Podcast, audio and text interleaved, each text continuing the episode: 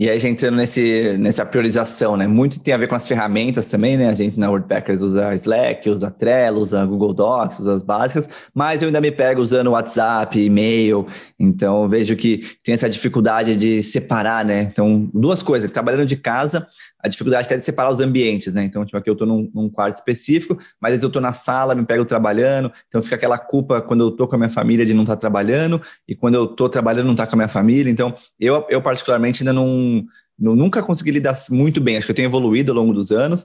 É, na época que eu, que eu ficava na Califórnia eu ia para um café, trabalhava de um café, eu tinha mais facilidade de um café do que de casa, mas agora que é 100% de casa, eu tô, tô, aprendendo um pouco a lidar com isso, né? Então eu queria que você trouxesse dicas práticas aí nessa questão do ambiente físico, né? Como tá no ambiente, mesmo ambiente que é a sua casa e tá trabalhando remotamente, e, e depois a gente entrar um pouco nas ferramentas que você acha que fazem mais sentido aí para o trabalho remoto. Eu acho que assim, a gente está vivendo hoje de forma muito intensa essa não linearidade entre vida pessoal e trabalho, né? E quando a gente está dentro de casa, cara, Imagina uma pessoa que mora sozinha no apartamento de um quarto e tem um filho. Como é que ela vai fa fazer essa, essa, separação de pessoal e profissional, né? É preciso ter alguns rituais, assim, tipo, para a pessoa entrar no, no, modo trabalho, por exemplo, acordar, tomar um banho, tomar um café. Tem muito a ver com rotina, né? Tudo isso. Mas é muito do. Mesmo que você vá, vá trabalhar na mesma mesa que você tomou café, encare aquela mesa como uma mesa de trabalho naquele momento que você colocar o fone de ouvido e avisar para as pessoas da casa que você está no modo trabalho. Então, é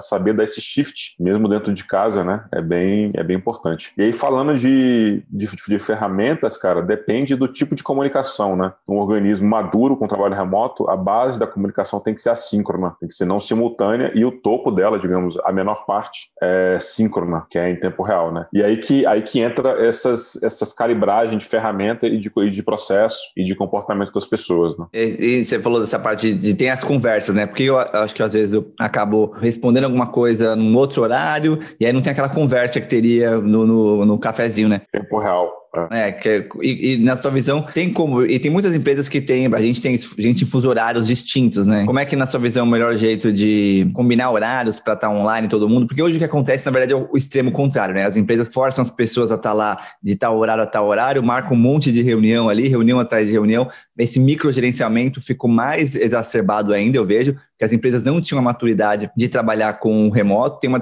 um ambiente no Brasil de desconfiança muito grande, achando que a pessoa não vai estar fazendo o que ela vai fazer. Então, se, se você ficar cobrando e marcar um monte de reunião, o melhor jeito de fazer. Foi um jeito bem estúpido que aconteceu aqui. Eu acho que o trabalho remoto, na, no, no geral, né? muitas pessoas já estavam preparadas e, evoluíram, mas muitas empresas muito antiquadas, onde a desconfiança em relação ao colaborador prevalece, têm feito esse microgerenciamento mais extremo ainda. Tem gente sofrendo mais ainda de estresse do que antes, porque, como você trouxe, mora às vezes num, num apartamento pequeno com um filho e essa pressão maior, essa desconfiança sobre o trabalho, tem que se provar mais ainda, né? Então acho que caiu meio como uma, uma bomba aí o remoto, mas a gente tem uma oportunidade de fazer direito agora. Como é que você está vendo isso? As organizações foram jogadas no buraco negro do dia para noite, assim, né? Foi via forceps, né? Que só aconteceu. E realmente, ano passado foi, foi um, um, ano muito difícil. Esse ano tem sido um ano difícil ainda. Mas ano passado tinha um fator, foi um fator desconhecido, né? A gente não sabia como tratar o nosso desafio, né? Como planeta mesmo. E isso derivou, cara, é muita ansiedade nas pessoas. Então, eu conversei com várias empresas ano passado e as palavras-chave eram ansiedade, burnout e algumas até depressão, que é uma consequência natural, né? Porque a gente está vivendo um home office fora das condições normais de pressão e temperatura. A gente não está vivendo um novo normal, está vivendo um novo anormal. Porque isso que a gente está vivendo é anormal. O home office normal, saudável, você tem outros lugares para também trabalhar, né? Ou seja, no café, na praia, no coworking, em uma casa. Então, você ter que ficar em isolamento social não é